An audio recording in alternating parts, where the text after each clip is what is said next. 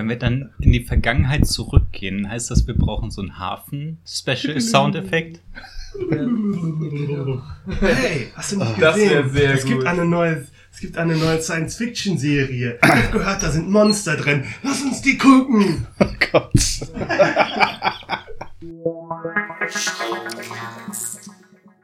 Herzlich willkommen zu einer neuen Ausgabe des Schundcast. Heute sind dabei Claudius? Stefan. Janik. und der Kai. Und ja, wir reden heute über etwas, was vor ungefähr einem halben Jahrhundert passiert ist, nämlich den Anfängen von Star Trek. Am 8.9.1966 wurde die erste Folge ausgestrahlt und ja, das jährt sich dann jetzt zum 50. Mal. Ähm, mittlerweile hat es ein halbes Dutzend weitere Serien, ein Dutzend Filme und keine Ahnung, ich habe jetzt nicht genau gezählt, äh, gegeben. Das hat sich alles sehr viel weiterentwickelt und wir wollen heute mal auf den Anfang schauen. Und dieser Anfang ist dann schon sehr viel anders als das, was jetzt gerade erst mit Star Trek Beyond ins Kino gekommen ist, aber dann doch wieder nicht so sehr. Und damit wäre jetzt erstmal darüber zu sprechen, okay, wie ist es überhaupt damals dazu gekommen? Wie ist denn Star Trek überhaupt aus dem, überhaupt erschienen? Wer hatte die Idee? Und wie ist das gelaufen? Wer hat denn da die Ahnung? Ich erinnere mich, als wäre es erst gestern gewesen. Nein. Also gar nicht. Morgen ist gestern, Ja. weißt du doch.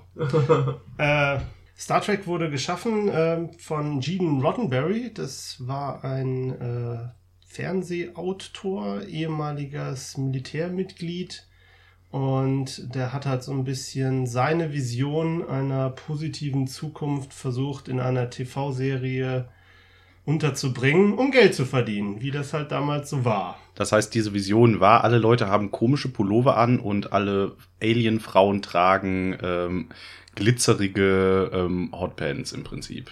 Ja, ja, Gene Roddenberry war ein Ladies-Typ und das muss man auch dazu sagen. Dementsprechend ist vielleicht diese Vision immer auch im, immer ein bisschen kritisch zu sehen, die er gehabt hat.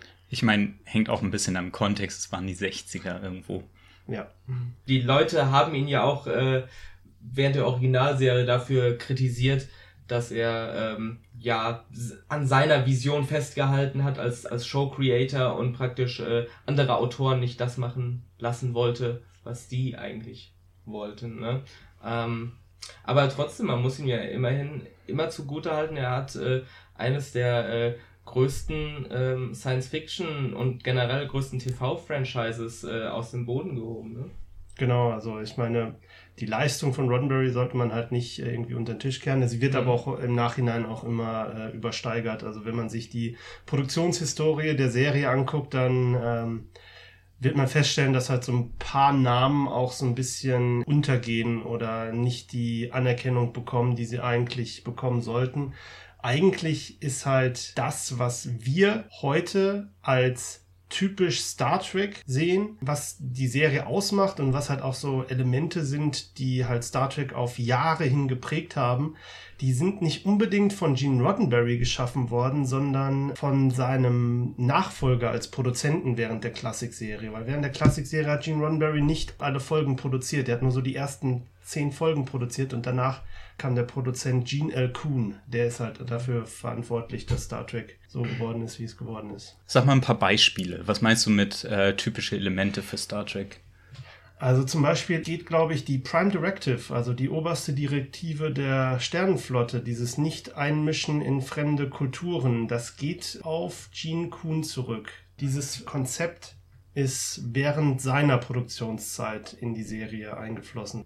Wobei da auch schon damals alle drauf geschissen haben, dann irgendwie hatte ich das Gefühl.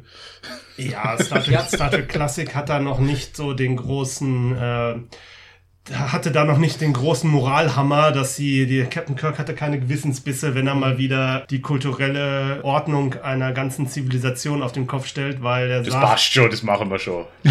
anders ist besser. Ja, das ist, halt, das ist halt generell auch das Problem von Star Trek dann gewesen. Wie erzählt man spannende Geschichten, wenn alles perfekt ist, man sich in nichts einmischen möchte und eigentlich alle nur machen lässt. Ne? Man wollte natürlich eine, äh, ja, äh, so ein moralisches Exempel statuieren, dass wir als fortgeschrittene Menschen irgendwann einen äh, tollen Moralkodex haben und den Aliens auch zeigen, wie man als vernünftige Lebewesen in der Galaxis lebt. So hat das zumindest immer Gene Roddenberry verkauft, dass ja. er das ausdrücken wollte mit der Serie, ja. Ich wollte an der Stelle nochmal zurückgeben. Ich frage da mal hier die, die Medienwissenschaftler am Tisch, die kennen sich doch mit sowas aus. Äh, insbesondere die ganz alten Medienwissenschaftler, die fast noch in den 60ern geboren sind. Nein, nicht ganz. Äh, nee, aber ich wollte mal darauf zurückkommen, über, auf die äh, Entstehungsperiode. Wir haben schon gesagt, es ist äh, die 60er. Ähm, das äußert sich in der Mode, in dem ähm, sehr, sehr äh, 60er-haften Mobiliar in den Quartieren und den Alien-Planeten teilweise. Also sind sehr typische Höckerchen. Das ist ungefähr so, als wenn man heute was produziert und da taucht dann äh, so der Ikea Poeng-Sessel irgendwo auf. Das ist, dasselbe hat man dann damals mit so typischen 60er-Möbeln. Aber ähm, ja, Glaubt ihr denn, da ist irgendwo äh, ein Grund dafür, dass zu, in diesem Jahrzehnt diese Vision der Zukunft entstanden ist? Was war denn da so los überhaupt? Space Race. Space das Race, war so ja. das große Ding. Kennedy, wir werden bis am Ende des Jahrzehnts auf Menschen auf den Mond geschickt haben, war halt drei oder vier Jahre vorher. Wann war diese Rede? Ich weiß nicht genau. Mhm. Und ja, es war halt Vietnamkrieg war zu der Zeit, Es gab die Civil Rights Movements. Ja, also man hat da generell auch begonnen, die alten Werte oder die Werte der früheren Generation zu hinterfragen, besonders halt die, äh, die Jugend- und Protestkultur in den 60er Jahren. Ich denke, das ist auch ein sehr ähm, wichtiger Einfluss auf, äh, auf Star Trek gewesen. Ja, und zum Beispiel Martin Luther King äh, war auch, glaube ich, ein großer Star Trek-Fan, der halt auch zum Beispiel Nichelle Nichols gesagt hat, was für eine große Bedeutung es für die äh, Schwarzen in Amerika hat, dass sie sie auf der Brücke der Enterprise sehen. Wobei wir dann halt vielleicht auch schon so, so ein bisschen bei der Zusammensetzung der Crew sind, die mhm. halt so ein bisschen das Bild von Star Trek und das Selbstverständnis von Star Trek so geprägt haben. Ja, wir haben da ja äh, den, den, den, den Ostblock vertreten durch Chekhov. Aber erst ab der zweiten Staffel. Stimmt, ne? der war am Anfang äh, In da, der ersten ja. Staffel ähm, ist er noch nicht dabei. Ja, ähm, genau. Sulu? Sulu war schon im ähm, zweiten Pilotfilm, kam Sulu ja. als erstes vor. Aber da war noch nicht Steuermann, sondern Wissenschaftsoffizier. Das ist mir generell aufgefallen, dass da die Rollen äh, schon mal gelegentlich wechseln, wer dafür was noch zuständig ist. Das, äh, später konnte man das ja also hat man irgendwann gemerkt, dass dann irgendwann die, die Nerds am Werk waren, die dann darauf geachtet haben, dass da ganz viel Continuity ist, dass das alles immer klar ist, äh, welche Station dafür was zuständig ist. Ähm, aber das ist ja auch so ein Fandom-Ding bei Star Trek, was einfach immer mehr eskaliert ist, dass man dann irgendwann ja die kompletten Blaupausen des Transporters kaufen konnte, so ungefähr. Ja, ja gut, also wir haben natürlich Uhura. Ähm, sonst noch irgendwelche besonderen Vertreter von Bevölkerungsgruppen? Also generell, es gab überhaupt äh, Women Professionals überhaupt einige da. War zwar eher noch so Nurse, äh, schieß mich tot und äh, der, der obligatorische Yeoman die Frau, die äh, Captain Kirk unterstellt ist, um administrative Tätigkeiten zu erledigen und ihm gelegentlich auch mal mit dem Handphaser den Kaffee warm zu machen, ja, wenn der Strom ausgefallen ist. Oder eine Massage im, im Captain Kapitänssessel am Anfang der Folge. Die Massage, oh ja, das war so Captain Kirk, wenn er total abgestresst ist, dann äh, kriegt er schon mal eine Rückenmassage. Sehr geil. Das sind dann wieder so Kleinigkeiten, die habe ich überhaupt nicht mehr präsent. Ich, ich meine, Zulu kann man auf jeden Fall herausheben, weil, äh, okay, du sagst, Chekhov kommt in der zweiten Staffel, aber Zulu ist der Japaner, der ja zu der Zeit für, für viele Leute in der Bevölkerung noch äh, Feind quasi ist, äh, gegen den sie im Zweiten Weltkrieg gekämpft haben, also die. Amerikaner. Ähm, naja, und noch ein Crewmitglied ist äh, Spock. Ja was halt ja, ist ein Alien Crew, ne? Ja, genau. Es ist ein Alien, auch in der äh, Leitungsposition und, und einer von den Hauptcharakteren. Das ist halt auch nochmal ein, nicht zu vergessen, Scotty. Die Magi äh, der Vertreter einer äh, marginalisierten Gruppe von betrunkenen Schotten. ja, also Scotty ist, also ich, ich habe ja, ich muss ja dazu sagen, ich habe Original Series hauptsächlich ähm, auf Deutsch gesehen damals, weil das ist halt so auch mein mit mein Erstkontakt mit Star Trek gewesen. Ha, ähm, erster Kontakt. Äh, das hatten wir in der letzten Star Trek-Folge, glaube ich, schon.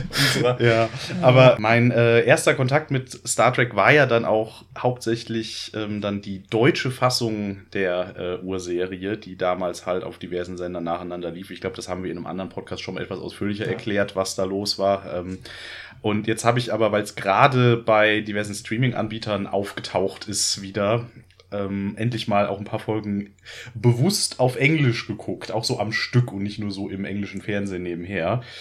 Und da fällt einem auch direkt nochmal aus, wie, wie überspitzt dann manche Leute dann doch wieder sind und wie, wie anders die auch einfach in der anderen Fassung wirken. Also wir hatten vor dem Podcast, habe ich mit, mit Stefan auch schon mal gesprochen, dass, dass zum Beispiel William Shatner auch in der Übersetzung auch, auch viel flapsiger und, und, und, und seltsamer wirkt als im Original, wo es dann, ja, ist augenzwinkernd, aber er ist halt nicht so völlig Banane, wie er in der deutschen Fassung manchmal rüberkommt ja, Scotty, wie gesagt, bekommt durch seinen ähm, herrlich überspitzten auch Akzent natürlich dann noch einen ganz eigenen Charme, der aber gleichzeitig natürlich heutzutage auch nicht mehr geht.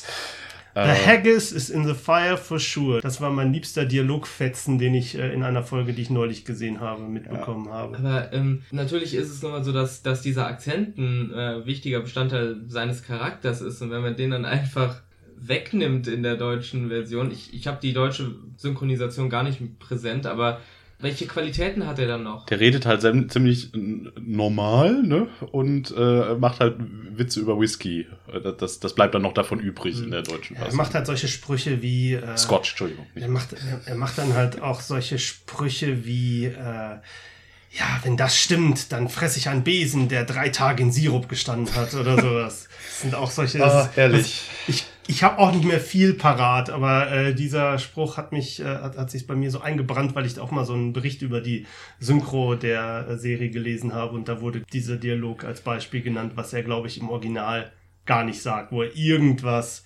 professionelles, Techno-Bubble-mäßiges sagt oder sowas. Ja, aber das ist Scotty. Ja, aber jetzt sind wir auch schon ein bisschen weiter ins Detail gegangen. Ich habe noch ein bisschen was zur äh, Urentstehung, wie die Serie überhaupt äh, ja, zustande gekommen ist.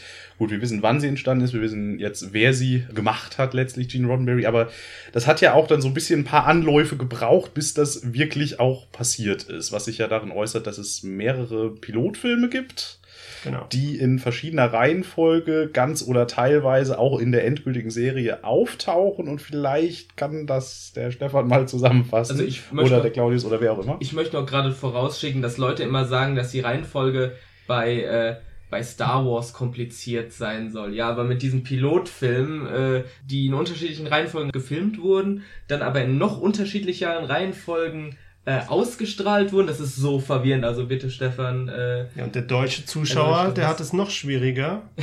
Weil da fehlen der, dann noch die Nazi-Folgen. Der, der, deutsche Zuschauer hat erst in den 70ern nur, ich glaube, 29 oder knapp über 30 Folgen der Serie präsentiert bekommen. Von? Von 79. Hm. Und die dann auch noch so total durcheinander ausgestrahlt wurden. Also ich glaube, ich habe rausgefunden, dass, glaube ich, irgendwie eine Folge aus der zweiten Staffel war die allererste Folge, die 1972 ausgestrahlt wurde. Und dann sind die halt hin und her gesprungen, mal in Staffel 1, mal in Staffel 3, weil die Serie war ja schon komplett produziert. Also der deutsche Zuschauer wird es da noch schwieriger gehabt haben, damals in den 70ern überhaupt da eine Logik drin äh, zu erkennen. Ja, man kann sagen, die Serie hat halt also aus deutscher Sicht vier erste Folgen. Ne? Also man hat den, den ersten Pilotfilm, man hat einen zweiten Pilotfilm, dann hat man die erste ausgestrahlte Folge und die erste in Deutschland ausgestrahlte Folge. Ja gut, der Pilotfilm ist, glaube ich, auch erst in den 90ern ausgestrahlt worden oder mhm. Ende der 80er in Deutschland zum ersten Mal überhaupt. Wir sprechen ja da über die Folge The Cage, den Originalpiloten, ne? und äh, das äh, zählt ja im Prinzip gar nicht so richtig zu, zu dieser Star Trek-Serie dazu. Das ist ja so ein außenstehendes Ding, ist eine komplett andere Crew und ist ja auch, äh, wenn wir jetzt von Jubiläum sprechen, sprechen wir auch gar nicht äh, von, von dieser Folge, weil die ist ja schon irgendwie in 64 oder 65 gedreht. 64.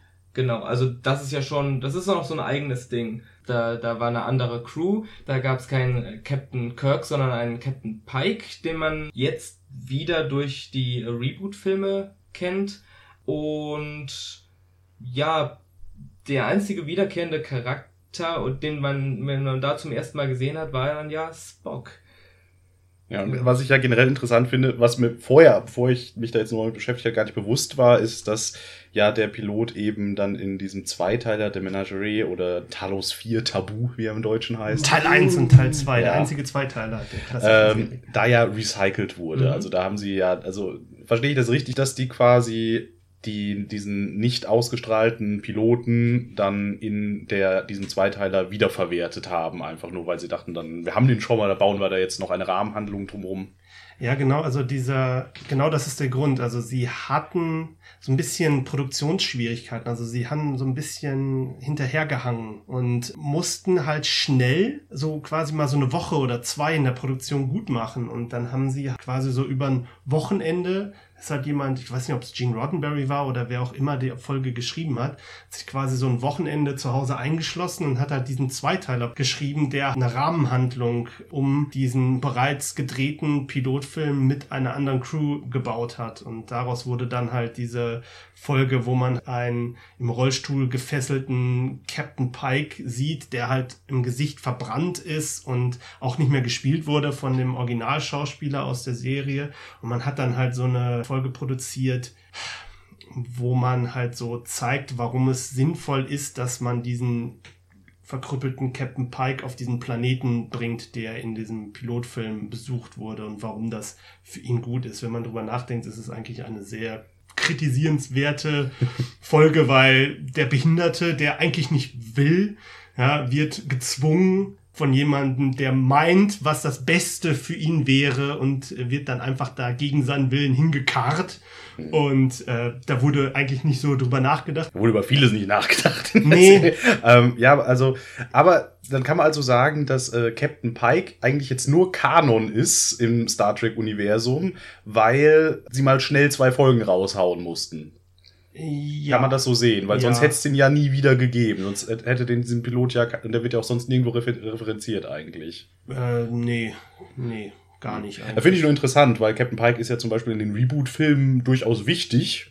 Also äh, da ist es ja äh, Kirks Mentor ähm, das und, und so weiter. Und das, dieses ganze Konstrukt gibt's dann also quasi nur, weil sie da mal ein bisschen Zeit gut machen. Das finde ich auch äh, interessant zur Produktionsgeschichte. Es gibt halt in Deep Space Nine zum Beispiel äh, eine Tapferkeitsmedaille, die die Christopher Pike Tapferkeitsmedaille Gut, später natürlich, Klar, klar, da da ist das ja- alles drin. Aber äh, ich meine, in der Original Series hat, spielt Captain Pike ja sonst eigentlich gar keine Rolle Nein, mehr. gar, Ne? gar keine mehr. Ja. Eigentlich hätte William Shatner gar nicht der Hauptdarsteller sein sollen. Also sie wollten auch gerne mit dem äh, Schauspieler Jeffrey Hunter, hat ihn gespielt.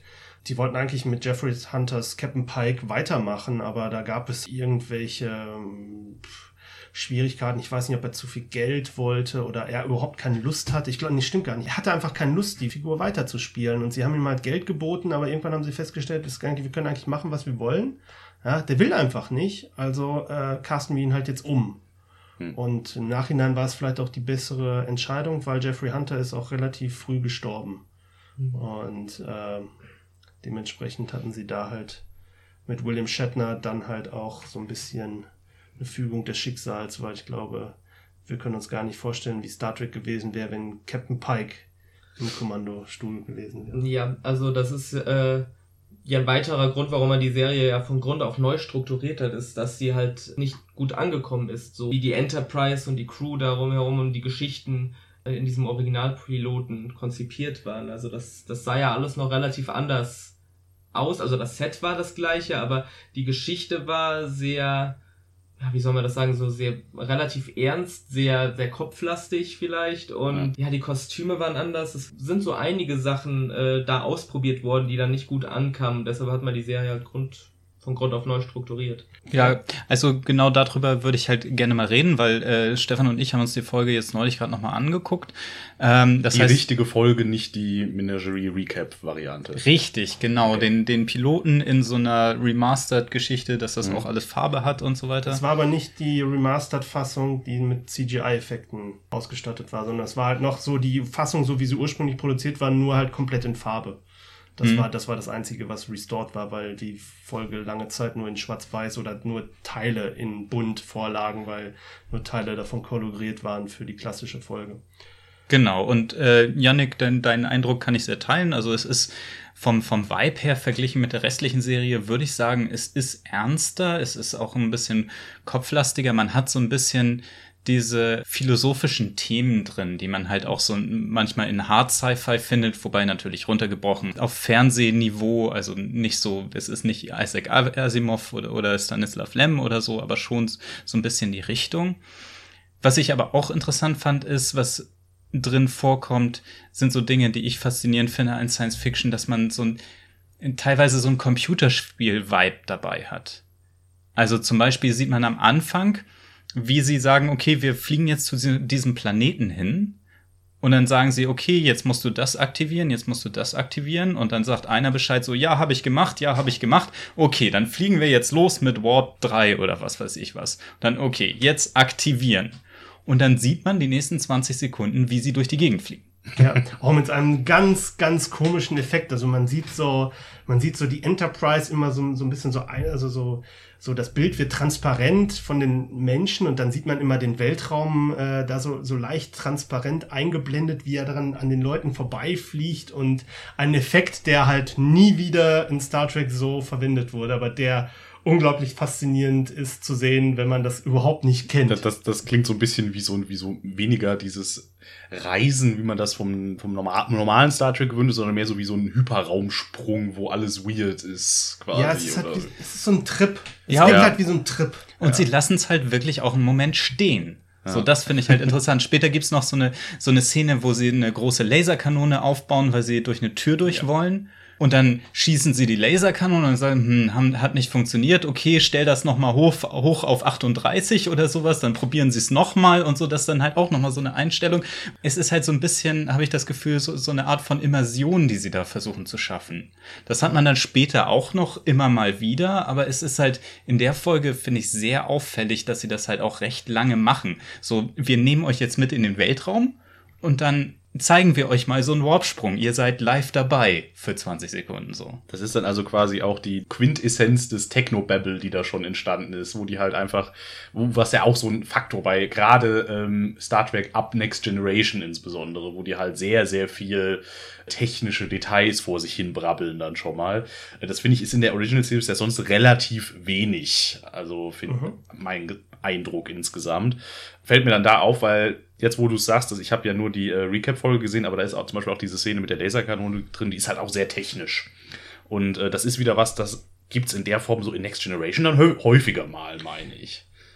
Mm, ja, was mir in der äh, Episode noch extrem gut gefällt, sind halt die Aliens die so diese, oh, ja. diese riesigen ja. Köpfe haben, die unglaublich intelligent sind, die so äh, uns Menschen so überlegen sind, dass sie einfach per Telekinese oder sowas uns in irgendeine Scheinwelt versetzen können. Und wir wissen überhaupt nicht mehr, was, äh, was Sache ist, weil äh, die uns zum Halluzinieren bringen und wir denn eigentlich bis auf den letzten Twist natürlich dann komplett überlegen sind in jeder Hinsicht. Und äh, wir sind einfach wie so kleine Tiere, die in einer äh, in einer virtuellen Realität dann leben. Total interessantes Konzept. Genau, das ist ja dann auch das Stanislav Lem genau, ja. Philosophie-Ding quasi. Mhm. Genau, also ähm, um da halt vielleicht auch anzuschließen, also es war zum Beispiel auch der Grund, warum diese Aliens und dieser fremde Planet, das war quasi auch der Grund, warum man diese Story als Pilotfilm gewählt hat. Lies momentan das Buch The 50-Year Mission, The Complete Unauthorized uh, Oral History of Star Trek, wo halt verschiedene Personen, die an der Entstehung von Star Trek beteiligt waren, im Prinzip ihre Sicht der Dinge ähm, von sich geben und die halt auch so nebeneinander stehen und man dadurch so ein bisschen Eindruck bekommt, was halt tatsächlich passiert ist. Nicht das, was halt so die geschönte Variante ist, die halt teilweise in Büchern ist. Und da wurde zum Beispiel auch erzählt, dass halt für den Pilotfilm ähm, gab es vier Story-Vorschläge, ja, wobei halt als Story-Idee die Variante ausgewählt wurde, wo der fremde Planet im Vordergrund steht, ja, mit einer fremden Atmosphäre, einer fremden Alien-Kultur, ja, die halt auch andere Wertvorstellungen haben, weil das als äh, Produktion extrem schwierig herzustellen war und sie wollten halt einfach diese Story nehmen, um zu testen, ob die Serie überhaupt produzierbar ist, innerhalb von einer Woche oder zwei. Ich glaube, zwei Wochen ist der, äh, der Pilotfilm The Cage produziert worden. Deswegen war diese Story-Idee der Ansatz, den man gewählt hat. Es gab halt noch drei andere äh, Story-Ideen, worum es sich dann halt in der Serie hätte drehen sollen. Also zum Beispiel, dass halt das Schiff groß ist, dass es halt Crewmitglieder äh, gibt, die dann halt ins Zentrum einer Handlung gestellt werden können, die dann halt eine Folge im Fokus stehen und dann verschwinden. Oder halt weil sie halt auf einer Erkundungsmission sind, dass sie halt Planeten besuchen, die zum Beispiel erdähnlich sind und wo halt eine, sich eine erdähnliche Kultur entwickelt hat, wie dann zum Beispiel der Planet, der halt äh, von Mafia-Leuten regiert wird oder halt ein Planet, wo der amerikanische Bürgerkrieg gerade äh, quasi in einer Variante ausbricht. Und die dritte Storyform wäre halt, dass sie von der Sternenflotte zu irgendeinem Planeten geschickt werden, um dort ein Problem zu lösen. Also keine Ahnung, es gibt halt irgendeinen Disput über die Bergbaurechte in Planet XY und dann wird die Enterprise dahin geschickt und muss dann halt etwas lösen.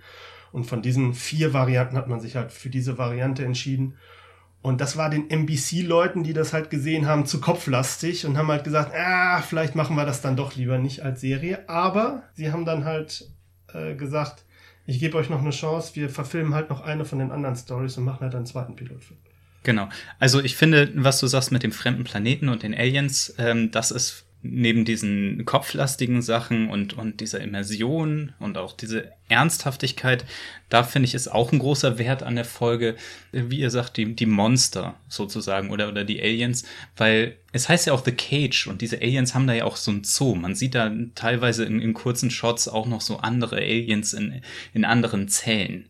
So, und die sehen auch ziemlich cool aus, was für mich halt auch, auch dazu geführt hat, dass ich die Folge jetzt 50 Jahre später auch nochmal mir gerne nochmal angeguckt habe. Wenn man zum Beispiel schon mal darauf achtet, in The Cage, die haben zum Beispiel so ein bisschen andere Ausrüstung noch. Also ich meine, Claudius mhm. hat mir gesagt, äh, als wir den Film, als wir den Cage gesehen haben, hast du gesagt, guck mal, die haben halt so Rucksäcke, führen die mit sich. Die, die hatten so Gurte, so ja, richtig so militärisch, einfach, genau. Ja. Mhm. Und die mussten halt alles noch mitnehmen, während halt so in der Serie später äh, war ja die Ausrüstung, die die Enterprise Crew immer dabei hatte, immer so recht simpel. Also ein Gürtel, Phaser, Kommunikator, genau. vielleicht noch Tricorder. Tricorder, genau. Also ein Handy und eine Kanone. Und vom optischen her äh, war halt zum Beispiel The Cage im Vergleich zum Rest äh, auch sehr, sagen wir mal, also die Klassikserie ist ja sehr bunt. Ja, wir haben sehr viel Rot, Blau, Gelb, ja, die, die Brücke ist knallig angemalt, ne? Und The Cage ist halt alles so, so in so äh, grau, blau, metallic. Ja, äh, die Uniformen sind nur entweder so dunkelgrau oder so ganz, ganz matt senfgelb aber nur so, aber nicht in diesem, nicht mit diesen knalligen Farben. Und, und äh, alles, alles, was kein Offizier ist, hat so komische Jumpsuits an. Ne? Also der Doktor und die Ingenieurleute, die hatten nicht so diese normalen Uniformen an, sondern so, so, ähm, ja, so Jumpsuits. Onesies. Onesies quasi, ne? Overalls. Overalls, ja. ja. Wenn man sich die Zusammensetzung der Crew anguckt, dann stellt man halt fest, jo, das ist eine Ansammlung von weißen Männern. Und ja? einer Frau? Nämlich äh, Number One. Genau. Der aber, Original Number One. Ja, wo es auch einen interessanten Dialogfetzen gibt. Ich weiß nicht, ob er in The Menagerie drin ist. Ich glaube nämlich nicht. Captain Pike hat halt in der in dem Pilotfilm noch äh, einen Jörman, Jörman Colt ist halt auch eine Frau und der sagt dann halt so einen so einen Spruch, der halt aus heutiger Sicht halt wirklich äh, extrem komisch in Star Trek wirkt. Ne? Er, er, er, er guckt sie halt an und sie ist halt anscheinend neu auf dem Schiff und er guckt sie halt an und sagt halt so, ist ja total perplex und dreht sich dann halt so um und sagt halt so, I'm not used to have a woman on the bridge. Und, und dann guckt er äh, die erste Offizierin an, ja, also quasi, sie ist halt quasi für ihn Mann. Mhm. Ja, was halt extrem komisch ist, wenn man sich das halt heute anguckt. Und äh, auf der DVD entschuldigt sich Gene Roddenberry äh, vor dem Pilotfilm. Bei irgendeiner Ausstrahlung wurde anscheinend so ein kleiner Clip mit ihm gedreht, wo halt diese Folge zum ersten Mal äh, ihre Premiere gefeiert hat und dann entschuldigt er sich für diese Szene, weil da halt, weil ihm das nicht bewusst war, während er diese Folge produziert hat. Aber ne, die äh, Frau Number One wurde gespielt von Mabel Barrett, die wir ähm, ähm, später kennen als Nurse Chapel, auch aus der Klassik. Habe ich mir doch nicht eingebildet, hat sich nur die Haarfarbe geändert. Genau, ne? oder als Luxana Troy oder auch als ah. Bordstimme der aller Enterprise-Versionen und auch als Frau von Gene Roddenberry, also spätere Frau. Also ich muss mich jetzt gerade, ich, ich äh, liebe es, wie du gerade gestöhnt hast, äh, bei der Erwähnung von Loxana Troy. Da werden wir irgendwann mal noch in einem anderen Podcast zu sprechen, drauf zu sprechen kommen, aber Loxana Troy ist so meine Nemesis. Ich hasse oh. Loxana Troy und deshalb habe ich immer so ein Problem, wenn ich Major Barrett äh, irgendwo in irgendeiner Folge sehe, obwohl ich immer denke, ja, da, da kann sie nichts für und sie ist als Nurse Chapel völlig in Ordnung gewesen für diese Zeit. Ich habe gerade nur so ein kleines Mind blown, weil ich das total nicht auf dem Schirm hatte, dass das alles, alles, alles dieselbe ist. Ja, ja. Um halt jetzt vielleicht halt die Überleitung zu machen zu dem zweiten Pilotfilm, also äh, Number One von Major Barrett äh, gespielt, also die Frau als erste Offizierin, die hat es halt nicht vom ersten Pilotfilm in den zweiten geschafft. Und der Grund Laut Roddenberry. laut Roddenberry ist, weil die Figur grundsätzlich abgelehnt wurde vom Testpublikum. Also nicht nur von den Männern, sondern auch von den Frauen, die sie halt unsympathisch fanden. ja, so ein bisschen. Was maßt sie sich an? Ne? Ja, oder ne, genau. Äh, sie, das Publikum, was hat dann, oder die Frauen im Publikum hätten dann halt auch gesagt, wer glaubt sie denn eigentlich, wer sie ist? Ja, und dann sagt er halt so, ja, die, die Gesellschaft war dann halt damals tatsächlich noch nicht so weit, äh, eine Frau in einer Führungsposition zu akzeptieren. Und äh, diese Figur hat es nicht geschafft in den nächsten Pilotfilmen. Allerdings haben viele Charaktereigenschaften von dieser Nummer eins äh, ihren Weg gefunden in die Figur von Spock. Hm. Weil Spock hatte zum Beispiel in The Cage noch Emotionen, die er halt später ja nicht mehr hatte. Und während halt Number One als Figur halt so eine computerhafte Einstellung hatte, also sie war halt unglaublich berechnend und kalt, halt emotional einfach kalt. Und äh, das, diese Funktion hat man dann als Spock gegeben in dem ersten Pilotfilm Where No Man Has Gone Before und halt dafür wurde dann halt die Frau als erste Offizierin äh, drangegeben und das hat dann lange gedau- gedauert, bis Star Trek sich davon wieder erholt hat. Und was war jetzt eigentlich der zweite Pilot, zu dem wir eigentlich wollten? Sind wir Where immer noch no nicht? man has gone. Okay. Where no man has gone before. Die Spitze des Eisberges. Zu Deutsch, naja. Eine meiner Lieblingsepisoden, muss ich sagen. Also ich finde diese Episode äh, wahnsinnig gelungen, obwohl sie noch nicht, zumindest von den Uniformen noch überhaupt nicht aussieht wie, äh, wie Star Trek. Da haben sie halt wirklich alle Rollkragenpullis an. Und die sind halt, äh, wenn wir eben von diesen knalligen ähm, Farbtönen gesprochen haben, die sehen alle irgendwie so ein bisschen so blass und senfartig, also so ganz blass senfartig aus, die Uniform. Aber das Konzept ist auch wieder so toll. Sie, wie war das noch? Sie äh, kommen an. Sie gehen an den Rand der Galaxis, Genau, äh, an- wo eine Energiebarriere ist, wo man dann durchcrashen muss. Dadurch werden äh, zwei Crewmitglieder quasi äh, unter ähm, komischen crazy Elektrostrom gesetzt. Und äh, einer davon fängt dann sehr schnell an äh, komische telekinetische und telepathische Fähigkeiten zu Er- entwickeln und eine Bedrohung für die Crew darzustellen. Er wird praktisch äh, nach und nach allmächtig und verliert äh, dadurch seine Menschlichkeit. Also er hat immer weniger Empathie. Er denkt, ja, was soll ich mich denn mit diesen Menschen abgeben? Die sind doch sowieso mir unterlegen und ich sollte denen als Gott dienen. Das ist auch wieder so ein tolles Konzept. Wissenschaftliche Fußnote. Ich glaube nicht, die, dass die Galaxis einen Rand hat. ja. Nee, genauso Da wie schon. äh, die ja in Star Trek 5 auch angeblich dann im Inneren eine äh, ne- ne Barriere hatte, die dann plötzlich doch nicht da war und dann war ein Gott da auf dem Planeten, der doch nicht da war. Star Trek ist manchmal verwirrend. Und hat es Ja. was mit, hat was mit Barrieren immer zu tun, aber naja, das nur am Rande. Okay, ja, genau. Also Telekinese entwickelt der und kann Gedanken lesen und so weiter. Ja. Ja, es war halt vom Story-Konzept her diese Möglichkeit eins, also ein Crewmitglied, was dann halt in das Zentrum der Geschichte ge gesetzt wird und darum dreht sich dann halt die Episode und später kommen halt diese Figuren nicht mehr vor.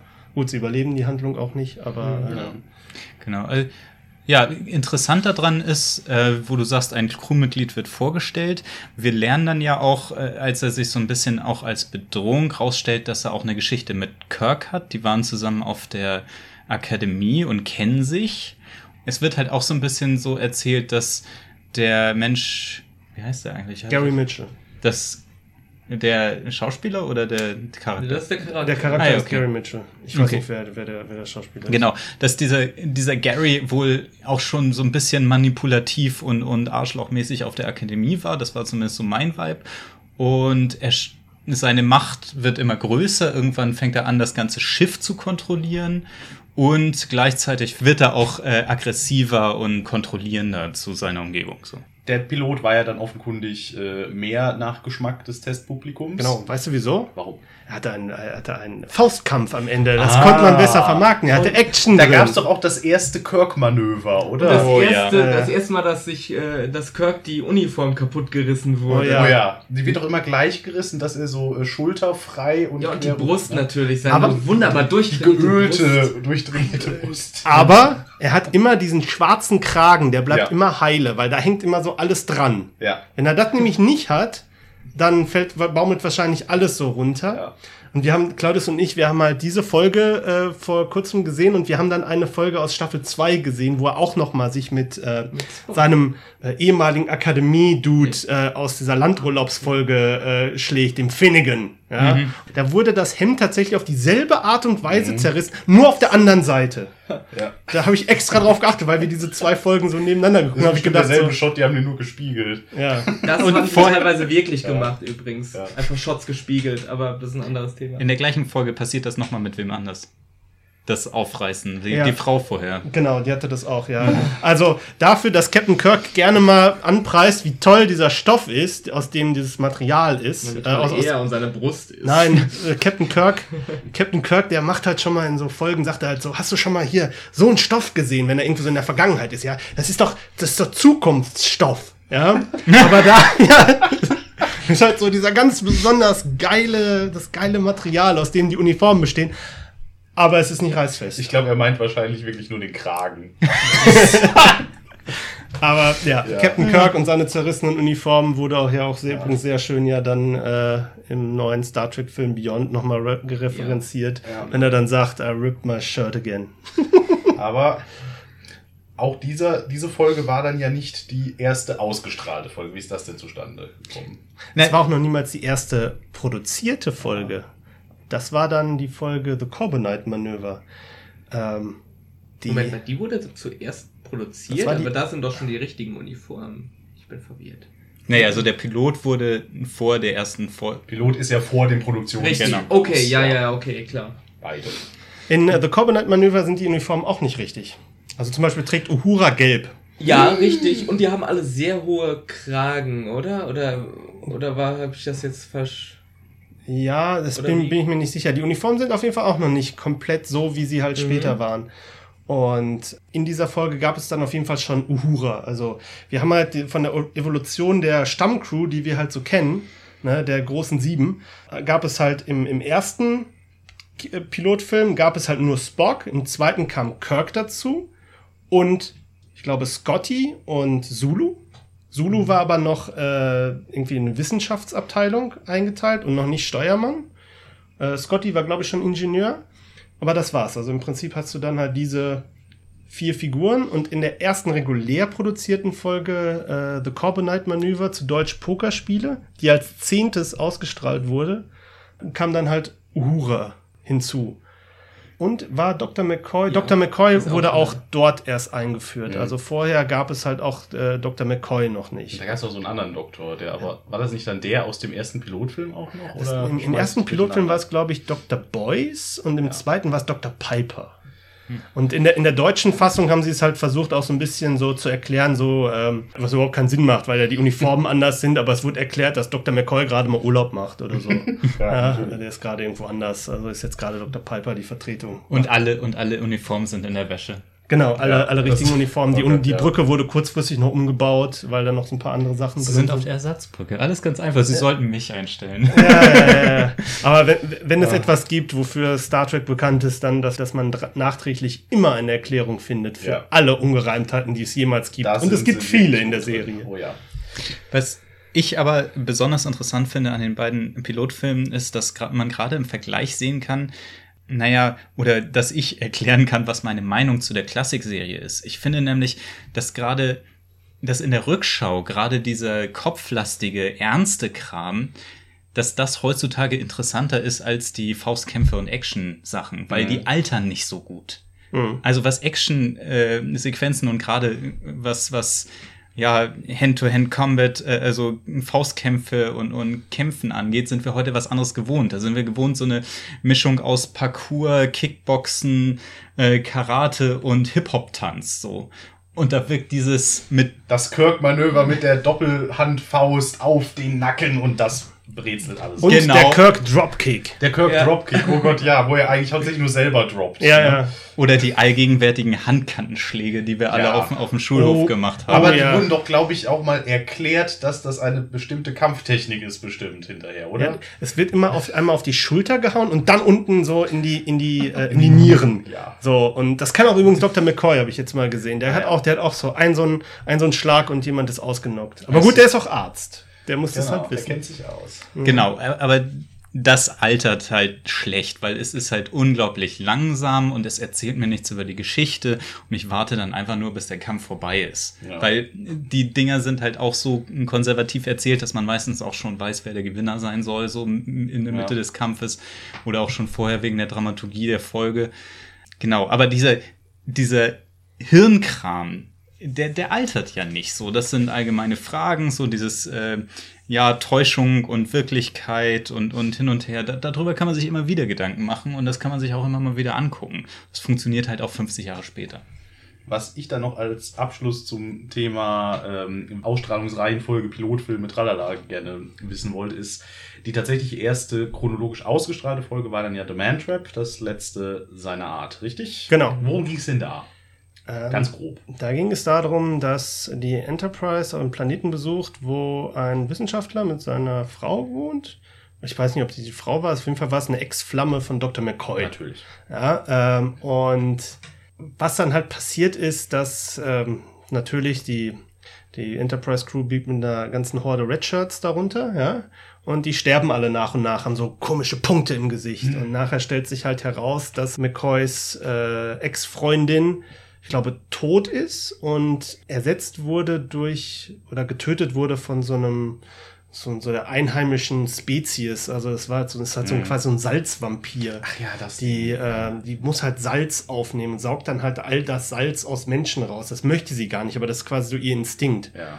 Und dieses Monster oder Alien hat dann halt die Ex-Freundin getötet und sie kann halt ihre Gestalt ändern und nimmt quasi die Form an von ihr. Und äh, der Grund, warum es halt gewählt wurde als allererste Folge, die ausgestrahlt wurde, ist tatsächlich, weil ein Monster drin vorkam, Ja. weil Science Fiction in den 60ern äh, gerne mal mit Monstern gepunktet hat. Hat man also so ein bisschen gedacht, das ist wahrscheinlich das am leichtesten verdauliche für neues Publikum. Das kann man im Fernsehen schön bewerben mit, oh, ein fieses Alien. Und dann ist es auch noch, das ist ja auch für Star Trek-Verhältnisse ein relativ gruseliges Alien Ja. sogar, ne? Also Ja. in- Sieht in- schon weird aus. ja, oder Also, auch, oder auch das Konzept cool. schon, ne? Also äh, das, das ist ja für, das geht ja, schon so ins Horrorgenre rein, so ein bisschen. Genau. Ne? Und, ähm, das- Inklusive so Body Snatcher Sachen. Genau. So, es ist jemand, den du kennst, aber eigentlich Ja. eben doch nicht und so. Ich meine, es ist nicht die beste Folge, die Star Trek jemals produziert hat, aber es ist vielleicht auch gar nicht mal so unclever, diese Folge zu nehmen, weil da halt schon die komplette Crew, so wie wir sie eigentlich kennen, mit Ausnahme halt von Chekhov, Teil dieser, dieses, dieses Serienkosmos ist und, Mhm. und die Crew halt auch schon länger zusammen ist und da halt auch schon so eine so dieses kameradschaftliche Verhalten unter der Crew schon drin ist und die Serie sich da schon so ein bisschen gefunden hat. Das heißt, wenn man damit einsteigt, hat man schon mal genau weiß den man, was da los ist. Genau, hat man den Vibe der Serie, die halt später kommt, schon mal äh, erfasst und muss sich halt nicht durch äh, verschiedene Testläufe ähm, quälen, die sich dann halt von Mal zu Mal verändern. Also deswegen wird halt in der Regel auch an dieser Ausstrahlungsreihenfolge auch heute noch festgehalten. ja. Also Du hast gerade den Star Trek Vibe angesprochen. Was für mich diese Originalserie auch besonders ausmacht, ist halt das Zusammenspiel der Crew, der Charaktere. Gerade halt ähm, Kirk, Spock, McCoy, ähm, die interagieren so wunderbar miteinander. Man sieht auch immer wieder, ähm, Spock und McCoy sind so die zwei Seiten von, von Kirk. So kalte Logik und ja, Emotionalität, Empathie in Form von McCoy und die spielen einfach so unglaublich gut miteinander, haben so ein unglaublich äh, schönes, ja, die erzeugen so ein unglaublich schönes Gefühl. Ich weiß gar nicht, wie ich es ausdrücken soll. Es ist einfach so, am Ende einer Folge ist alles gut, dann lachen sie alle nochmal zusammen Ja. und dann geht es in der nächsten Episode weiter und das sind, man hat das Gefühl, das sind Freunde und ich finde diesen Optimismus, der ist auch halt so ein so ein, so ein äh, schönes Element der TOS. Ja, ich habe mal gelesen, dass Gene Roddenberry, ähm, Kirk, Spock, McCoy im Prinzip so, die sollen als Einheit zusammen mhm. ihn selbst verkörpern. Und er hat quasi auch diese äh, Aufteilung, die du gerade so gemacht hast, also das Gehirn, das Herz und halt der, der, der, der die Entscheidung trifft, so verteilt, damit zum Beispiel, wenn ein Problem entsteht, dieses Problem innerhalb der Serie erörtert werden kann.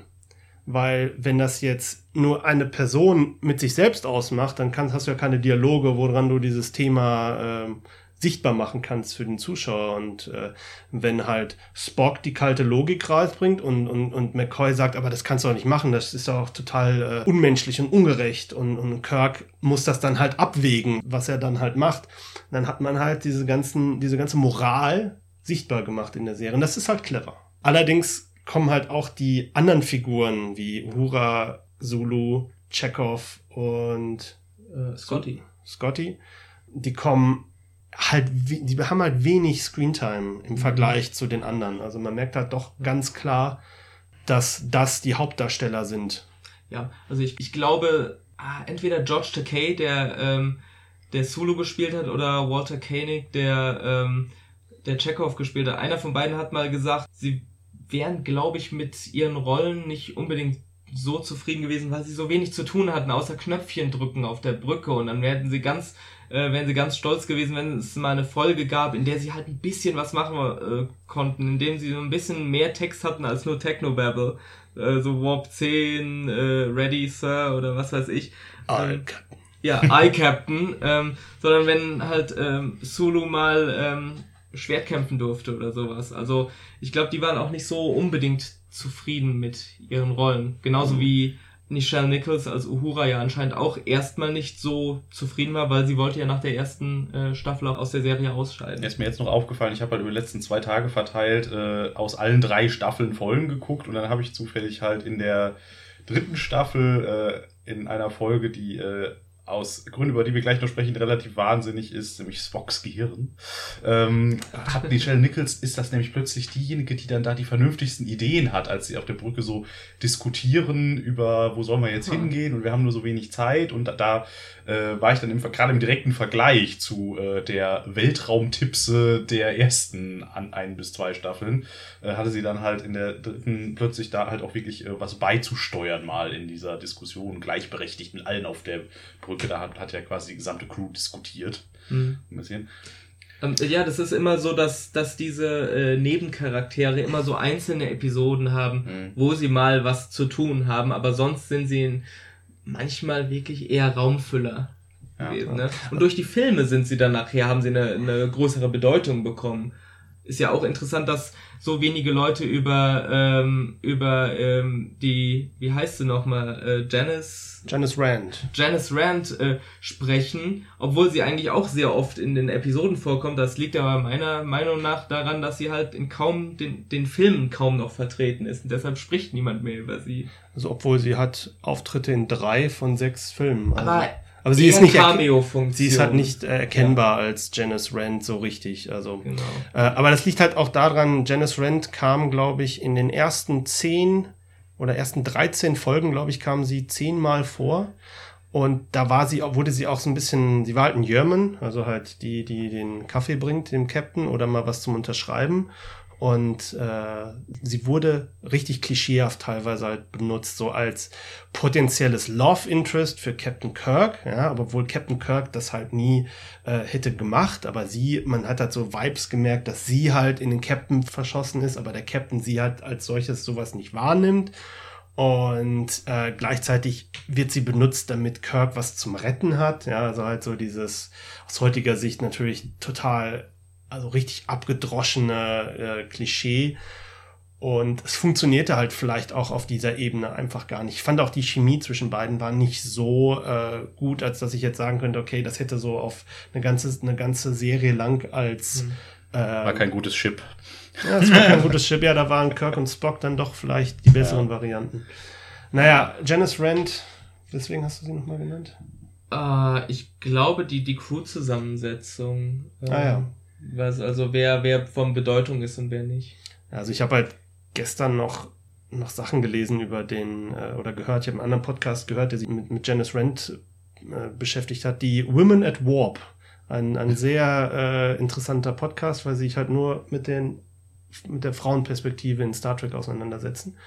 Und da wurde halt gesagt, dass sie halt äh, belästigt wurde oder auch vergewaltigt wurde von vielleicht von, von irgendwelchen äh, Studioproduzenten und dass sie deswegen raus, rausgeschrieben wurden. Also halt nichts irgendwie, wo man äh, unbedingt nachher sagen würde, so, ja, okay, ich kann verstehen, warum du nicht mehr in der Serie mitmachen wolltest oder warum sie halt irgendwie rausgeschrieben wurde. Aber gleichzeitig gibt es halt auch dann die Geschichte, dass man halt sie rausgeschrieben hat, damit Kirk mehr Liebeleien auf anderen Planeten hat und es dann nicht so wirkt, als ob er die ganze Zeit nur Janice Rent betrügen würde. Also das sind halt solche Momente, wo man halt wirklich auch als Fan denkt, so, ah ja, klar. Ach, ja, ach, das ist alles so abgedroschen, diese ganze Liebeleien von Kirk, was halt, ja. Das sind die ganzen Klischees und, und Hafenmusik, Weichzeichnerfilter an und äh, dann die großen Augen anschalten und das die Szene gab es für mich gefühlt immer in jeder Folge. Ja. Das ist immer das. Der Weichzeichner. Das ist einfach so, so ein Ding auch an der Klassikserie, was, was, was mich halt so genervt hat. Deswegen bin ich ja auch dann eher so der, der Picard-Fan insgesamt, weil ich halt mit, mit äh, Romans Kirk, das hat sich mir so eingebrannt, da kann ich bis heute nicht viel mit anfangen. So Auch wenn die Serie viel mehr bietet, also es ist mir jetzt halt nochmal aufgefallen, aber das ist so bei mir hängen geblieben vom ersten Gucken, dass halt dieser blöde Kirk einfach in jeder Folge da wieder eine andere Ische hatte, die immer alle gleich aussahen, alle die gleichen äh, Glitzer-Outfits anhatten und alle mit dem gleichen Weichzeichner belegt waren. Aber Fun Fact, welcher Captain in Star Trek hat am meisten Sex? Äh, Jean-Luc. Jean-Luc. Captain Kirk hat nie Sex, er hat immer nur Ja, das war doch die 60er, da darf man das ja nicht. Genau. Beziehungsweise rumknutschen. Sie haben die Münde aufeinander gepresst und den Kopf hin und her gewackelt. Das war Küssen ja. in den 60ern. Ja. Aber Captain Kirk hat so schon das Gehirn von Androiden zum Durchschmelzen gebracht. Oh ja, also stimmt. Von daher. Ich hab das noch. Ja. Oh, Kirk und Data. Das ist auch ein Chip. ähm, gut. Kommen wir doch jetzt mal bitte vom Allgemeinen aufs Spezielle. Ich weiß, dass einige hier am Tisch sich äh, Top- und Flop-Listen der mhm. Klassikserie vorbereitet haben. Also Lieblingsfolgen und äh, Hasslieblingsfolgen äh, aus verschiedensten Gründen. Wer möchte denn mal anfangen? Fange ich doch mal mit den schlechten Episoden an.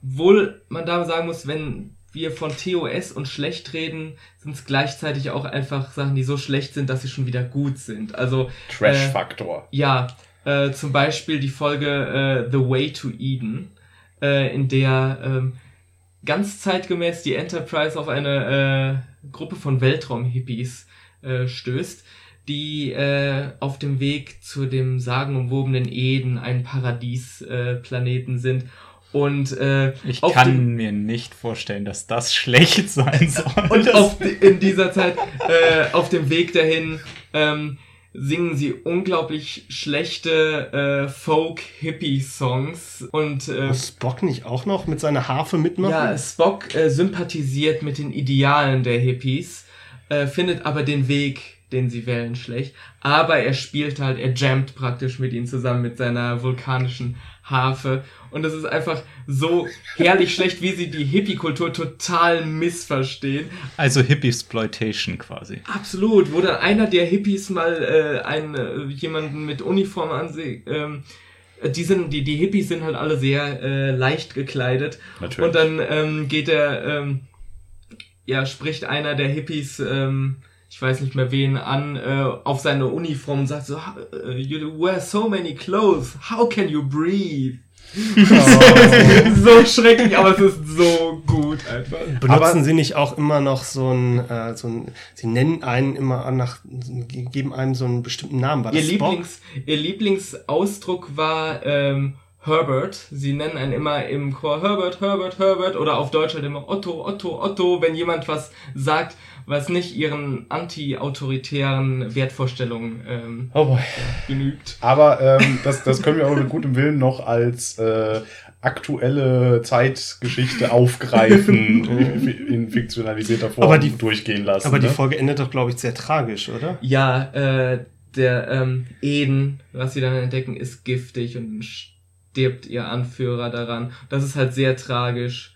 Aber die endet mit einem Hoffnungsschimmer, dann, nämlich, dass sie sagen, äh, dass, dass Spock sagt, ähm, er würde sich wünschen, dass sie die, äh, die Suche nach Eden weiterverfolgen, weil er, wie gesagt, mit ihren Idealen sympathisiert. Oh.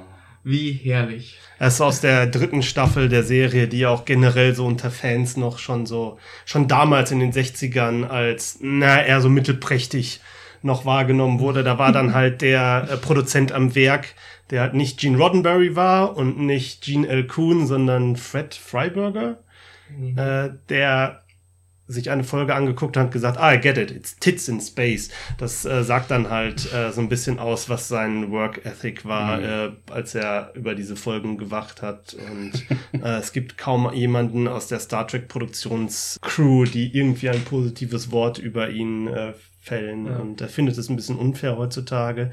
Aber und vielleicht ist es das auch, aber. Vielleicht eben auch nicht. Vielleicht eben auch ähm, nicht. Immerhin begann äh, die dritte Staffel auch mit einer der besten schlechten Episoden, nämlich diese Episode Spock's Brain. Oh ja. In der Aliens Spocks Gehirn klauen. Spock kann sich aber trotzdem noch hin und her bewegen, weil er einen Computer äh, oder ein, eine, äh, eine ähm, Vorrichtung an seinem Kopf montiert bekommt und dann kann ich glaube McCoy ihn mit einem Joystick fernsteuern. Ja. Remote Control Spock. Ich habe die heute noch geguckt. Also das, das Beste an äh, Remote Control Spock war für mich aber, ähm, ich weiß nicht, ob ihr es mitbekommen habt, wenn der sich bewegt, macht er immer so tick, tick, tick, tick, tick, tick Geräusche im Soundtrack. So leises Ticken dann immer, als wäre er äh, plötzlich voller mechanischer Geräte. Was natürlich überhaupt keinen Sinn macht, aber irgendwie wollen sie wohl symbolisieren, dass er sich roboterhaft bewegt. Und anscheinend war Leonard Nimoys äh, roboterhaftes Bewegen nicht roboterhaft genug und dann haben sie noch TikTok-Geräusche dazu gemacht. Generell ist die Folge aber auch völlig äh, durch. Äh, ähm, dann, dann vor allen Dingen eskaliert die Handlung da noch irgendwie in sehr, sehr, sehr komplexe Gegenden und das wird dann überhaupt nicht zu Ende gedacht. Es gibt halt so eine Kultur, also die, die, es gibt halt, Spocks Gehirn wird geklaut, weil sie, weil halt so eine, äh, es gibt so eine Jahrtausende alte Alien-Kultur, die halt sehr fortgeschritten war, aber ähm, die dann halt so einen Controller äh, in ihre Gerät, also die haben einen so einen zentralen. Sie brauchen ihn quasi als Prozessor. Als Prozessor für, um, um halt ihr Leben so leicht wie möglich zu machen. Spock OS. Genau, und das Problem war halt, ihr alter Controller ist halt an Altersschwäche gestorben und dann mussten sie halt ganz schnell einen neuen Prozessor sich besorgen und Spock war halt, weil Spock ja so intelligent ist, war halt Spock dafür bestens geeignet. Das Problem an dieser Gesellschaft war einfach, dass sie unglaublich dumm eigentlich waren. Also sie haben halt seit Jahr, sie haben sich halt seit Jahrtausenden von diesem Controller abhängig gemacht und brauchten gar nicht mehr selber denken. Sie mussten sich quasi dieses, dieses Wissen wurden, bekamen ja. sie durch den Teacher. Die Trockenhaube des Weltraums. Genau. Ähm, so so implementiert, ne? Und ja. dann waren, hatten die halt so, waren sie halt so für ein paar Stunden wieder super intelligent und konnten halt Gehirntransplantationen machen. Aber äh, dann ging das halt wieder weg und dann waren die alle wieder dumm. Ja. Und die Männer wurden mit Schmerzgürtel gefügig gemacht. ja, ja. von den Frauen. Noch, das ist auch noch das Beste, genau. Also da muss man noch dazu sagen, die Männer wohnen auf der Planetenoberfläche und sind im Prinzip so Höhlenmenschen mit Knüppeln ja. und äh, so zwei Meter groß. Und in dieser äh, Science-Fiction-Basis im, im Planeteninneren wohnen halt die Frauen in ihren kurzen Outfits. Das sind irgendwie auch nur vier Stück, die man da sieht, aber anscheinend ist das eine ganze Zivilisation. Ähm, und äh, gut, alle sind blöd. Das ist die eine Sache. Das, das Beste war auch, aber auch noch, dass das so ein schönes Beispiel dafür ist, äh, wie dann halt die, äh, die erste Direktive dann auch, auch so richtig mit Füßen getreten wird, weil dann natürlich schaffen sie es am Ende, äh, Spocks Gehirn zurückzukriegen, mit der toll, da, indem sich McCoy den, die Trockenhaube aufsetzt und dadurch dann mal ein paar Stunden lang ähm, Gehirne transplantieren kann. Dann auf halber Strecke muss dann Spock noch helfen, Boah, halt bei Bewusstsein und so. Das ist alles Spock operiert sich selbst das Gehirn wieder das, rein. Genau. genau. Aber, so aber worauf ich eigentlich hinaus wollte, ist, am Schluss sind halt die, äh, die, die äh, Damen, die da unterirdisch wohnen, halt so verzweifelt. Aber was machen wir denn jetzt? Wir haben keinen Controller. Äh, dann, dann geht's dann halt so, ja, ja, jetzt seid ihr halt, jetzt müsst ihr halt äh, auf eigenen Beinen stehen. Soll dann so die Moral der Geschichte sein, dass diese Zivilisation jetzt auf eigenen Beinen stehen soll. Äh, das halt, und Kirk ist, ist dann auch ganz so, ja, ja, macht ihr schon, muss da halt mit den Männern zusammenarbeiten. Und dann fragen sie halt, ja, aber ohne die äh, Schmerzgürteltechnik, tralala, wie sollen wir die denn dann überreden, uns zu helfen? Ja, da gibt's auch andere Wege. Ja. und Da so. kommt wieder diese lustige äh, Ah. Star Trek Melodie, wenn irgendwas äh, Flapsiges gesagt wird, nämlich Dun, dun, dun. Und dann war ich so, also diese ganze Folge, da schlägt man sich halt äh, mehrfach äh, schwer die Hand vor, den Stier, vor die Stirn. Ja. Gefährlich. Und ähm, ja, also Spocks Gehirn, ganz, ganz großes Star Trek. Spocks Gehirn wird generell als die schlechteste Folge der Serie. Ich finde sie halt sehr lustig, aber halt wirklich wegen einem unglaublichen Trash-Faktor. Sie war nicht als lustig konzipiert, Nee. aber sie ist zum Brüllen komisch. Ja, Schundkritik Schmerzgürtel in Kürze verfügbar. ja. Ich wette, unsere Gesellschaft äh, wäre wahrscheinlich viel besser, wenn äh, Männer Schmerzgürtel tragen würden bei uns. Also, Ja. ich würde freiwillig einen tragen, wenn alle anderen, wenn man dadurch dann einfach mal so sagen kann, so, nein, ja. Okay, hat denn vielleicht noch einer eine richtig schlechte Folge, also die auch nicht mal mehr lustig ist? Also, Also- mir, mir würde da nichts einfallen. Wir haben halt, Claudius und ich haben halt vor kurzem diese Folge Landurlaub, Shore Leave gesehen, die ist auch sehr trashig, aber auch dadurch sehr, sehr lustig mit Alice im Wunderland und McCoy, der einen, der den Hasen aus Alice im Wunderland sieht und äh, Kirk, der irgendwie verprügelt wird von seinem alten Schulbuddy auf einem fremden Planeten, der ihm erscheint und äh, ja, mit schwarzen Rittern und total komisch, aber äh, sehr Es unterhaltsam. gibt halt sehr abgespacede äh, Episoden, wie zum Beispiel, was sehe ich da gerade, ähm, Cat's Paw, äh, das Spukschloss im Weltraum und sowas. Oh, da hat ja. man dann halt so, das sind so Episoden, da hat man wirklich das Gefühl, mh, ja, im, im Studio war jetzt ein, auf einer anderen Bühne, war gerade ein Spukschloss aufgebaut und da dachten die, ja, dann Gehen wir da mal rein, ne? brauchen wir kein eigenes Set bauen. mit Gehen wir dieser, einfach da rein. mit dieser Riesenkatze, ne? Mhm. Oh ja, schön. Ach Gott, ja. Die fand ich als Kind unglaublich gruselig, muss ich dazu sagen. Ich habe immer Angst vor dieser Folge gehabt und dann denke ich mir immer so, na gut, dann haben sie irgendwas richtig gemacht. Damit. Aber das ist ja Also, generell auch so ein Ding, was Star Trek auch in allen Serien immer mal wieder gemacht hat. Einfach so diese Settings, die eigentlich dann wieder Genres waren in sich. Ne? Mhm. Die Western-Folgen, die äh, Mafia-Folgen, die Weltkriegsfolgen, Genau. die Bürgerkriegsfolgen. Griechische Antike dann die, einmal. griechische ja. Antike, immer die verdammte griechische Antike. Ja, so oft. Ich mochte halt auch diese Folge, äh, diese Mafia-Folge, also A Piece of the Action heißt die. Wie hieß die auf Deutsch? Damit sind wir vielleicht auch bei äh, guten Folgen. Ja. Ja, also die ist halt auch sehr trashig, so ein bisschen, weil halt es ein Planet, der seine komplette Gesellschaft danach ausgerichtet hat, weil ein Sternenflottenschiff ein Buch über äh, die Geschichte des Mob von Chicago aus den 20er Jahren äh, vergessen hat auf dem Planeten. Und äh, genau. Epigonen heißt die Folge. So, jetzt müsste mal jemand sagen, was Epigonen heißt. Ähm, in den Show Notes. Ich glaube, ist das nicht irgendwie äh, jemand, der was nachmacht? So, Nachmacher? ja. Kann sein, ja. Oh Gott, Ah, ja.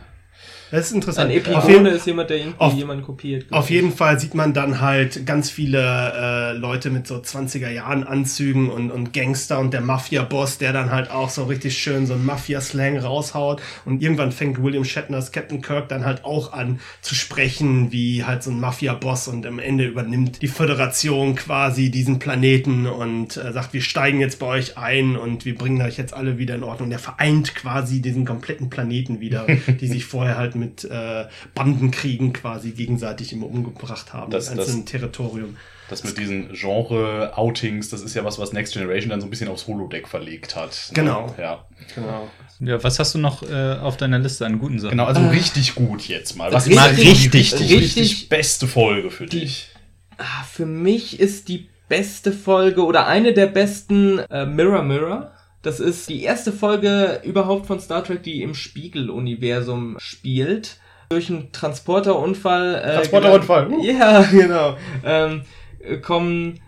Wer war es denn? Kirk? Spock? Nee, Kirk, Kirk, Uhura und. Kirk, Uhura, Scotty und Kirk, Uhura. Scotty und äh, McCoy. Ja, Okay. oder McCoy. Äh, sicher? Ja, Ja. weiß nicht. Egal. Ähm, Ein paar von okay, ein paar von denen gelangen in ein Spiegeluniversum, in dem die Föderation ein totalitäres, böses Regime ist.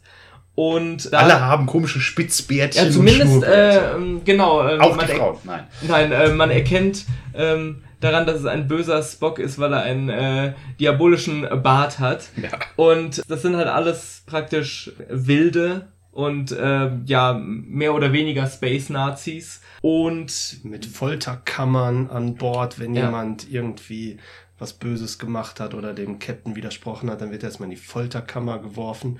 Und äh, Beförderung gibt es dadurch, dass man den Vorgesetzten umbringt. genau. Klassik. Äh, und ja, die Crew muss halt schauen, dass sie wieder in ihr eigenes Universum praktisch, in ihre eigene Dimension wiederkommt. Das ist irgendwie ein, einfach eine äh, wahnsinnig interessante Episode, um zu sehen, wie, wie die Charaktere mit ihren bösen, ja, wie, na, irgendwie komme ich nicht auf den richtigen grünen Zweig. Diese Folge ist interessant, weil die quasi diese sehr menschlichen Charaktere aus, also diese gemächlichen, friedlichen Charaktere, wie die sich halt an dieses, an diese barbarische Welt anpassen und wie sie versuchen halt auch ähm, so ein bisschen diese Welt zu verändern. Also Kirk versucht ja auch so einen so einen- so einen Wechsel durchzuführen, indem er halt Gnade zeigt, indem er halt die, den Planeten, den sie umkreisen, äh, nicht dem Erdboden gleich macht, weil die sich dem Imperium äh, widersetzen und alle sind halt so, warum macht er das? Das macht überhaupt keinen Sinn. Mhm. Ja, und, und so kleinere, mh, so kleinere Momente da drin. Er spricht halt mit Spock und gibt ihm quasi so einen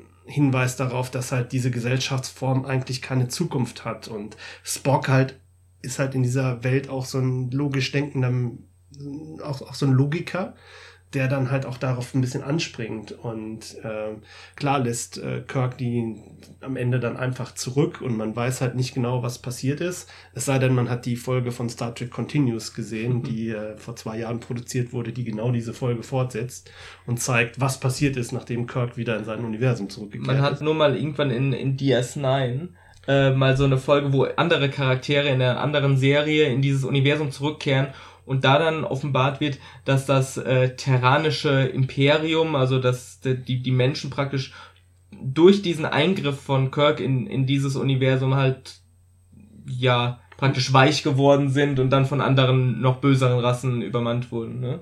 Genau. Das war irgendwie so, ja. Das war doch das mit, mit dieser sehr, sehr ähm, äh, SM-haften Major Kira. Genau, auch, ne? Die Intendantin. Die Intendantin. Oh Gott, ja. Also ich habe auch das Gefühl, bei diesen Mirror Universe Folgen, da hatten die aber immer einen Heidenspaß dran. Also, weiß ich Genau. nicht. Ja. Klar, weil die Schauspieler halt mal eine, ihren Charakter irgendwie auf eine andere Weise spielen konnten. Mhm. Das ist, glaube ich, für Schauspieler eine, ganz tolle Sache. Ich meine, diese Parallelwelten fand ich halt nie logisch. Also, wenn man halt drüber nachdenkt, wie die halt funktionieren sollten, würde man halt sagen, dass keine Gesellschaft Das- würde das- so funktionieren. Das ist halt Fanfiction irgendwo, ne? Genau. Also, also schlechte Fanfiction. ist halt Ähm, so alles so ins Negative ganz gedreht, banal, dass es ja. eigentlich nicht mehr funktionieren Vor würde. allem- Aber es ist halt cool. Vor allem, was halt immer das Problem ist, wenn man äh, davon ausgeht, so, so Chaos-Theorie, eine kleine Tat kann den, äh, den Lauf von der Geschichte ändern, dann ist es, macht es keinen Sinn, dass man immer wieder in diese Welt reingehen kann und die Charaktere sind immer am gleichen Ort nur böse. Hm. Ne? Ähm, Ja. Das ist irgendwie komisch. Das ist halt wegen, wegen den, äh, den Böso-Strahlen, die in diesem Universum vorherrschen. Deswegen sind halt alle Leute fies einfach. Genau. Ja, aber, aber vielleicht werden sie Stimmt, auch, irgendwo mal erklärt. vielleicht kann man das ja so erklären, dass halt es so viele Paralleluniversen gibt, dass es halt irgendeine gibt, wo es genau so ist und da geht man dann halt Ja, hin. Ja, ja, ja, weil- natürlich, das geht Weil ja. man auch. muss ja, die mussten ja auch ausgetauscht werden. Also die, die Ja. Personen mussten Die ja auch müssen gleichzeitig ge- geografisch nahe liegen, damit man einfach Genau. wechseln kann. Ähm, Mhm. es, es ist halt einfach ein nettes und ein- irgendwie ein cooles Konzept, auch die Charaktere mal anders zu sehen. Das ist allein, die Folge ist es allein schon wert, äh, um äh, Spock mit einem Bart zu sehen, mit einem diabolischen Bart. Das, das ist einfach so Ja. gruselig. Wer auf diese Idee kam, dass, hm, wie machen wir Spock böse? Wir geben ihm einen bösen Bart. Das Der ist einfach so eine Bart. geniale Idee. Großartig. Ihr wisst, dass ich in meinem Kopf seit 10 Minuten Community gucke, ne? So schön. Eine andere Folge vielleicht, die auch ganz besonders hochgehalten wird, ist The City on the Edge of Forever. Auf jeder Star Trek-Liste an oberster Stelle, wenn Das es ist- um TOS geht. Worum geht's denn da? In der Folge geht es darum, dass die Enterprise umkreist einen Planeten, wo halt so eine untergegangene Zivilisation ist. Da gibt es ein Zeitportal. McCoy erleidet am Anfang der Folge so einen Unfall, einen medizinischen Unfall auf der Brücke. Er möchte halt irgendwie so, ein, so, ein, so eine Substanz äh, Zulu äh, spritzen, der halt verletzt ist. Und äh, es hat quasi so eine, so eine Droge, die halt, wenn man halt zu viel davon nimmt, kriegt man halt Halluzinationen und, und kriegt halt äh, Verfolgungswahn im Prinzip. Und McCoy fällt halt um und spritzt sich das Zeug halt selber und flieht dann auf diesen Planeten. Und die Crew geht halt hinterher und dann gibt es halt dieses Zeitportal auf dem Planeten und McCoy gerät dadurch halt in die Vergangenheit der Erde, in die 1930er Jahre. Und die, also das Landungsteam der Enterprise bleibt verschont von Veränderungen in der, in der Zeitlinie und stellen halt fest, die Enterprise ist nicht mehr da. Ja, und dann bekommt er von diesem Zeitportal, das kann halt quasi so erklären, was halt passiert ist. Und dann reisen Kirk und Spock in die Vergangenheit, in die 1930er Jahre, um dort halt McCoy abzufangen, bevor er die Geschichte verändert. Und sie geraten da halt dann ähm, in Kontakt mit Edith Keeler. Das ist so eine Sozialarbeiterin in äh, New York, glaube ich sogar, die halt Obdachlosen hilft ähm, und so eine Hilfsstation leitet. Und Genau. sie ist halt enorm wichtig für den Verlauf der Geschichte, weil sie halt so eine, sie hat halt so diese Star Trek-Vision. Sie repräsentiert im Prinzip ja schon in den 1930er Jahren die Ideale der Föderation. Genau. Sie glaubt an eine positive Zukunft. Sie glaubt daran, dass die Menschheit zu fremden Planeten aufbrechen kann und dass die Menschheit geeint werden kann in Frieden. Und äh, sie gerät dann halt mit Kirk in Kontakt und Spock und gibt ihm einen Job, weil sie, weil halt sie ein bisschen zu früh angekommen sind. McCoy soll halt irgendwann später kommen. Sie müssen dann halt erstmal so zwei Wochen in den 30er Jahren irgendwie zurechtkommen und sie müssen auch erst überhaupt erstmal herausfinden, was hat McCoy in der Vergangenheit gemacht, damit halt ihre Zukunft geändert wurde. Und ähm, Spock kann halt so seinen Tricorder reaktivieren und findet dann halt heraus, dass halt Edith Keeler irgend so eine Bewegung ins Leben ruft, die halt verhindert, dass die Amerikaner in den Zweiten Weltkrieg eingreifen oder sehr viel später erst und dadurch Nazi-Deutschland den Zweiten Weltkrieg gewinnt, weil halt die Amerikaner Pazifisten geworden sind. Und in der ursprünglichen Zeitlinie ist sie halt in einem Verkehrsunfall eigentlich gestorben. Und Kirk hat dann quasi das Dilemma, dass er sicherstellen muss eigentlich, dass sie in diesem Verkehrsunfall stirbt. Genau, sie, er ist in sie verliebt. Das ist so für ihn dann plötzlich die Liebe seines Lebens. Aber er weiß, wenn äh, er sie ähm, rettet, wenn er sie nicht sterben lässt, dann wird die ganze Zukunft nicht mehr existieren. Die Nazis gewinnen den Krieg und es wird eine Föderation niemals geben. Das ist halt dieses zentrale moralische Di- Dilemma. Und damit ist das also dann quasi eine sehr essentielle Zeitreisegeschichte auch Genau. irgendwie. Also das hat Star Trek ja auch immer mal wieder gemacht, diese Zeitreisesachen. Äh, letztlich dann ja sogar auf Kinoniveau mit äh, First Contact. Mhm. Ähm, und damit haben die ja quasi dann in The City on the Edge of Forever damit angefangen im Prinzip und dann direkt auch mit einer sehr durchdachten Geschichte, so wie das jetzt klingt. Genau, es ist aber auch sehr, ist ja sehr so tief emotional auch, weil halt Kirk halt wirklich, also man, er ist halt, das ist halt nicht einfach nur so, hey, das ist äh, so wie halt die anderen Liebeleien, die er halt so hat, sondern man merkt halt so, als Kirk hat halt, merkt halt wirklich, dass ihm, dass das an ihm nagt, dass er halt wirklich verliebt in sie ist Ja. und dass er halt wirklich, dass das halt echt ist. Und das macht halt diese Folge so ein bisschen äh, besonders. Er, er muss sie, er lässt sie im Endeffekt äh, sterben und die Folge zeichnet sich auch dadurch aus, dass es kein Happy End gibt. Also die, die Zeitlinie ist wieder ähm, in ihrem Ursprungszustand, aber der, ich glaube, der letzte Satz, den er nur sagt, ist, er guckt so resigniert die anderen Leute an und sagt nur, lass uns verdammt nochmal von diesem Planeten runterkommen. Und damit endet die Episode. Eine der wenigen, die wirklich nicht glücklich endet. Man hat das Gefühl, das wird äh, noch einige Zeit an Kirk nagen. Hm. Mhm. Also werden da halt auch mal so ein bisschen die Charaktere ein bisschen ernster genommen an der Stelle, ne? dass das auch ein bisschen äh, Ja. weitreichendere Folgen hat. Ja. Eine andere Folge, die mir sehr gefällt, ist Balance of Terror. Äh, Das ist so eine ähm, Folge, die ähm, ist im Prinzip ein U-Boot-Krieg im Weltraum. Genau, das also, erste Mal, dass die Romulaner vorkommen. Hm. Genau, also die, die Romulaner haben ein getarntes Schiff und das ist quasi das U-Boot. Und wenn sie getarnt sind, funktionieren deren Sensoren nicht und die Enterprise ist das Schlachtschiff und äh, dann gibt es halt so ein Katz-und-Maus-Spiel zwischen diesen zwei Kommandanten und das Besondere an der Folge ist dann, dass eigentlich der romulanische Captain äh, eigentlich eine starke Bewunderung für Captain Kirk empfindet und dass der, dass er quasi so sagt, so in einem anderen Leben könnten wir Freunde sein, so ungefähr. Und, und Also es ist so ein bisschen Militärdrama. Genau, es ist eigentlich ne? ein Remake des Films Duell im Atlantik, der, glaube ich, so in den 50ern äh, entstanden ist. Da geht's halt auch um U-Boot und Zerstörer und das hat auch so einen selben Vibe. Ist jetzt nicht speziell was Star Trek-mäßiges, äh, aber es passt halt sehr in diese Star Trek-Welt rein. Gibt dann halt auch noch so Vorurteile, die halt gegen Spock von einem Crewmitglied erhoben werden, weil halt die Romulaner aussehen wie Vulkanier, weil wir ja später auch erfahren, dass die Vulkanier eigentlich irgendwann mal so sich aufgesplittet haben und ein Teil davon äh, irgendwo hingeflogen ist und quasi dort das romulanische Imperium gegründet haben. Mhm. Und weil sie halt auf die Brücke des anderen Schiffes gucken und sehen, ha, der hat auch spitze Ohren, ist halt ein so ein Typ auf der Brücke, der halt so den Posten von Chekhov da inne hat der dann halt so ein bisschen Vorurteile gegen Mr. Spock hat und sagt, ja, hier, der, ne, der, der ist doch mit dem bestimmt in Kontakt und macht da halt so, so einen Scheiß rum. Der, der schönerweise dann im Finale von Spock gerettet wird. Natürlich. Äh, und dann, ja, sieht er ein, dass er doch, ja, Unrecht hatte. Das ist halt das Schöne auch in der Klassikserie. Es gibt immer diese einfachen Lösungen und halt, die sind halt nicht so, die sind nicht so komplex, die, die moralischen Dilemma, die sie haben, aber äh, sie lösen sie halt dann doch immer halt in der Folge und auf, zwar vielleicht aus heutiger Sicht zu sehr mit dem Holzhammer, aber ähm, Ja, es funktioniert so, eigentlich. Genau, sie sind so unglaublich äh, optimistisch, die Folgen. Und ich, vielleicht fehlt das auch der heutigen Zeit ein bisschen, dass alles immer so düster sein muss. Und dann schaue ich mir gerne einfach schon mal eine Folge der Originalserie an und denke so, ach, es, es kann doch anders sein. Ja. Genau. Hast du noch vielleicht Ähm, eine Folge, wo du Ja, eine, die relativ wenig besprochen wird, die ich aber richtig toll finde, äh, The Devil in the Dark. Horta rettet ihre Kinder. Genau, das, der, der Titel ist im Prinzip ein Spoiler.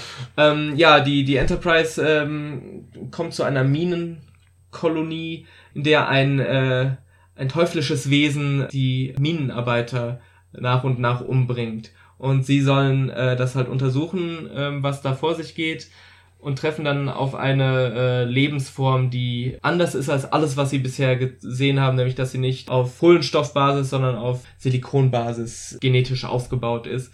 Und die hat so ein bisschen so einen Horror-Vibe und ist einfach eine, auch wieder eine schöne, ähm, ja, ach, wie soll ich das sagen? Es hat so Also- eine Moralfolge, weil am Ende so rauskommt, ja, das ist halt gar kein Monster, weil die, die, die Minenarbeiter, die sehen das halt als Monster, was halt sie umbringt und, und sie angreift, aber dabei sind es eigentlich die Minenarbeiter, die in das Territorium von diesem Wesen eindringen und die, die Eier von diesem Wesen quasi aus den rausholen. Also Was Futurama dann ja auch nochmal sehr gut gemacht hat.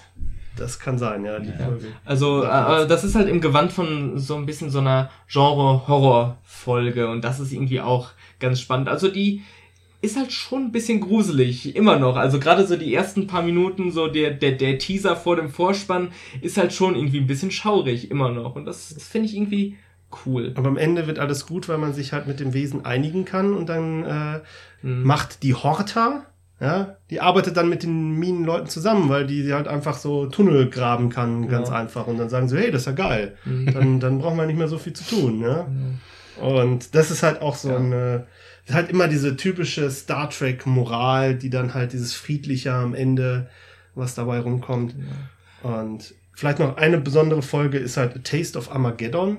Krieg Ja. der Computer. Das ist halt eine Folge, wo halt äh, die Enterprise besucht einen Planeten, der halt im Krieg ist mit einem anderen Planeten. Und der Krieg wird geführt, indem halt Computersimulationen einfach bestimmen, welche äh, Waffen werden eingesetzt, welche Regionen werden getroffen, welche Menschen würden davon betroffen werden, aber es werden keine echten Waffen eingesetzt, sondern da wird einfach nur das Ergebnis übertragen. Und dann muss halt die andere Seite dafür sorgen, dass halt die Menschen, die davon betroffen sind, äh, in so Desintegrationskammern umgebracht werden. Und die Enterprise nähert sich dem Planeten und wird dann halt erstmal als Kriegsopfer angesehen. Und sollten halt alle Crewmitglieder umgebracht werden. Und Captain Kirk sagt halt so, nö, mach ich nicht. Und ähm, ja, das ist auch so eine, so eine Folge, die dann halt einfach so diese, die halt so schön Star Trek-mäßig zeigt, was passiert, wenn man Krieg führt, aber nicht mit den negativen Sachen des Krieges konfrontiert wird, weil wenn halt die Infrastruktur nicht kaputt geht, gibt es eigentlich keinen Grund, einen Krieg irgendwann aufzuhören, weil die haben halt quasi dann halt diesen Kriegszustand auf ewig festgesetzt. Und Kirk zerstört dann halt am Ende diese Computer und dann müssen sie halt Frieden schließen, weil halt keiner Bock hat, tatsächlich den Krieg mit echten Waffen zu führen. Das ist eine ziemlich tiefgründige Folge. äh, finde ich, die, die äh, echt toll gelungen ist. Unser Podcast ist schon viel zu lang, ich weiß, aber es gibt ein paar Episoden, die angesprochen werden müssen, nämlich äh, ähm, die Episode Space Seed, ähm, die das erste Mal Khan vorstellt, der ja der Hauptbösewicht dann in Star Trek 2, dem Kinofilm ist. Auch noch sehr wichtig im Nachhinein ist äh, die Folge Arena, die den Gorn als Hauptbösewicht hat. genau, äh, diese, die, dieser Internet-Meme, der äh, Star Trek nochmal berühmt gemacht hat. Ja, und was kann man noch sagen? Gerade die Melodie, die du angesprochen, äh, die du angesummt hast, ist eigentlich in erster Linie aus ähm, der Folge, ähm, wo hab ich sie gerade? Amok Time, wo Spock ähm, ja äh, im Prinzip sich paaren muss und dann am Ende der Folge durch unglückliche Umstände dann gegen Kirk in einem Duell um Leben und Tod auf äh, ja auf Vulkan sich duellieren muss. Und da kommt halt diese Melodie. Wer nämlich kennt dieses, das nicht? Genau. Richtig. Ja, du ja, musst deinen besten Freund umbringen. Weil, weil du dich nicht. paaren musst. Genau, weil du dich paaren musst. Und diese Melodie, sie ist... Entweder Sex oder ein Kampf auf Leben und Tod. Das ist... Ja. Aber das sind halt so. Vulkania-Problems. Genau, das sind halt so essentielle Star Trek-Folgen, die mal kurz noch erwähnt werden müssen. Diese Folge hat lustigerweise das ZDF damals äh, in sein Portfolio aufgenommen und daraus halt einen Fiebertraum von Spock gemacht. Ah. Deswegen heißt Also die Folge Endeffekt- auch im Deutschen Weltraumfieber. Im Endeffekt ist alles nur ein Traum. Genau. Oh. Aber die Folge ist dann halt irgendwann in den 90ern auch von der Synchro rekonstruiert worden, sodass halt die ursprüngliche Bedeutung davon wiederhergestellt Mhm. wurde. Weil wer das in Deutschland in den 70ern gesehen hat, der wird etwas völlig anderes äh, von dieser Folge in Erinnerung haben als die Amerikaner zum Beispiel. Ja. Ja. Naja, Gut. The Trouble Abschluss- Ach nee. Haben wir. vielleicht noch, vielleicht Wir noch wollen nicht aufhören. und vielleicht noch halt die Comedy-Episode Ja. The Trouble with Tribbles, die, der Klassiker. Ja. Äh, die kleinen, pelzigen, sich vermehrenden Viecher, denen man nichts zu füttern geben sollte, quasi die Vorläufer der Gremlins. Genau, Nur, die- dass sie unglaublich niedlich machen sind. die ganze Zeit dieses Geräusche. Naja, das, ähm, diese Folge sollte man auch mal Ja, gesehen haben. Wunderbar. Es gibt so viele, die man mal gesehen haben sollte. Was mich auch direkt zu meiner Abschlussfrage bringt, ähm, Original Series Star Trek. Sollte man die heute noch sehen? Jetzt insbesondere als jemand, der sonst nicht viel mit Star Trek am Hut hat. Ist das noch eine interessante Serie aus heutiger Perspektive? Also wir unterstellen mal vielleicht für Leute, die zumindest an Science Fiction generell Interesse haben, aber äh, kann man das heute noch gucken? Oder sind das nur so, so, so Menschen wie wir, die halt äh, es schon seit Ewigkeiten kennen und es heute nur gerne noch zum zehnten Mal gucken? Ja, also ich habe die ganze Original Series noch nicht gesehen, aber deswegen habe ich halt auch eine recht kurze Idee dazu. Ähm, die ist jetzt auf Netflix und meine Empfehlung dazu wäre einfach mal so durchzugucken. Da sind ja Vorschaubilder und, und so kurze Vorschautexte, worum es geht. Und dann einfach mal durchgucken und was interessant klingt, kann man sich mal angucken. Und dann natürlich die Empfehlungen, die wir jetzt hier hatten, die sind natürlich dann auch immer gut. Aber ich würde das halt einfach mal so mal dies, mal das gucken, nicht unbedingt in Reihenfolge. kann ja auch gut durcheinander gucken. Die, Genau. haben, die sind ja eigentlich größtenteils in sich abgeschlossen. Genau. Äh, eigentlich alle in sich abgeschlossen und ist das mal, was früher passiert ist, äh, drauf Bezug genommen wird, ist eher selten bis gar nicht. Ne? Passiert, aber ist selten. Ja. Und es ist dann auch nicht wirklich wichtig. Und d- das ist meine Empfehlung. Pickt euch was raus. Und ich finde auch gerade, ähm, dass diese Episoden für sich allein stehen, ist ein, äh, ist ein unglaublich tolles Alleinstellungsmerkmal. Ich meine, das hat Star Trek mehr oder weniger immer gemacht, aber im Vergleich zu anderen heutigen Quality-TV-Serien, äh, wo man nicht mittendrin einsteigen kann, kann man sich hier einfach mal Episode XY rauspicken und einfach Spaß haben. Ich finde, diese Serie, die unterscheidet sich halt schon noch sehr von den späteren Star Trek-Serien, ähm, wie Next Generation oder Deep Space Nine, aber die hat noch sowas Unschuldiges. Sie ist teilweise trashig, also da kommen Leute auch sehr auf ihre Kosten, hat aber auch deswegen, also diese Mischung aus Trash und äh, immer wieder tolle gesellschaftskritische Episoden. Also ich finde, das gibt der Serie einfach so ein Kultpotenzial. Und deshalb würde ich sagen, ja, schaut euch einfach mal ein paar Episoden an und schaut, ob's was für euch ist. Serienhistorisch gesehen ist eigentlich Star Trek ein Muss, weil das ist eigentlich eine sehr einflussreiche und, und, und bedeutende Serie in der Fernsehgeschichte. Und ähm, man sollte halt vielleicht einfach zumindest mal so ein paar Folgen gesehen haben. Äh, selbst wenn man jetzt halt sagt, ich möchte mir jetzt nicht die komplette Serie angucken, aber ähm, es gibt halt interessante Ideen da drin und, und, und auch Ideen, die immer noch aktuell sind, auch wenn vieles davon auch veraltet ist. Und ich glaube, da kann man immer noch seinen Spaß mit haben und zur Not halt mit dem Trash-Faktor. Welche Folgen, wenn ich jetzt wirklich keinen Bock habe, mir da selber was rauszusuchen, was soll ich denn jetzt unbedingt mal gucken, um die Quintessenz von Star Trek so ein bisschen zusammenzukriegen? Worauf könnte man das so eindampfen? Jetzt gucken sie hier Ich mein, in die Listen und das äh, ist eine schwierige Frage, ich weiß. Arena Ich mein, ist zum Beispiel halt eine gute Episode, wenn man denkt, ja, was hat das denn mit diesem Gorn auf sich?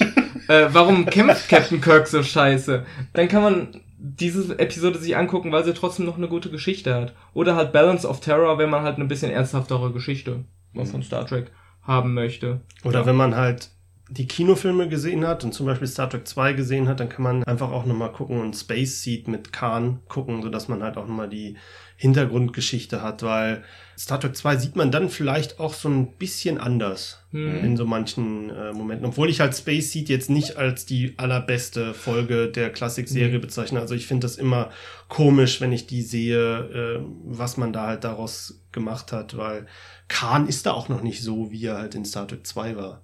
hm. Ja, Die wurde retrospektiv einfach äh, sehr aufgewertet durch den tollen Kinofilm. Genau, also halt ähm, hier Balance of Terror, Spock unter Verdacht ist halt sehr, sehr nett, weil es halt so ein, so ein universales Konzept ist. Wer halt so ein, so U-Boot-Krieg kennt, der kann, kommt da halt bestimmt mit zurecht. Und Spocks Gehirn. Immer Spocks Gehirn. ja, Spocks Wenn man mal richtig komisches Zeug sehen will, dann, dann Spocks Gehirn. Ja, wenn man nach, äh, nach den Episodentiteln geht, gerade die deutschen, dann könnte man sich auch einfach die lustigsten Episodentitel raussuchen, Oh ja. wie Brautschiff Enterprise oder Gefährliche Planetengirls oder Der zentrale Nervensystemmanipulator. Ja. äh, ja, Und die auf, Äh, Wink of an Eye auf Deutsch. Was summt denn da? ja, ich glaube, auf Netflix sind auch die deutschen Titel, Genau. praktischerweise. das Spukschloss im Weltall, äh, Horta rettet ihre Kinder, Landruhe und die Ewigkeit Ja, ja ist Und- alles Perlen, Perlen. und halt die ganzen Spock unter Verdacht, Kirk unter Anklage, Spock außer Kontrolle, da weiß man noch Bescheid. Ja. Gut. Dann soll es das an dieser Stelle auch gewesen sein für heute zum Thema Star Trek, die Original Series, das Ur-Star Trek. 50 Jahre ist es jetzt her. Happy Das, ja, Happy Birthday. Danke, Gene Roddenberry. Und wir sind damit raus. Das war der Schundcast heute mit Yannick. Dem Stefan. Und Claudius? und dem Kai. Weiteres auf schundkritik.de.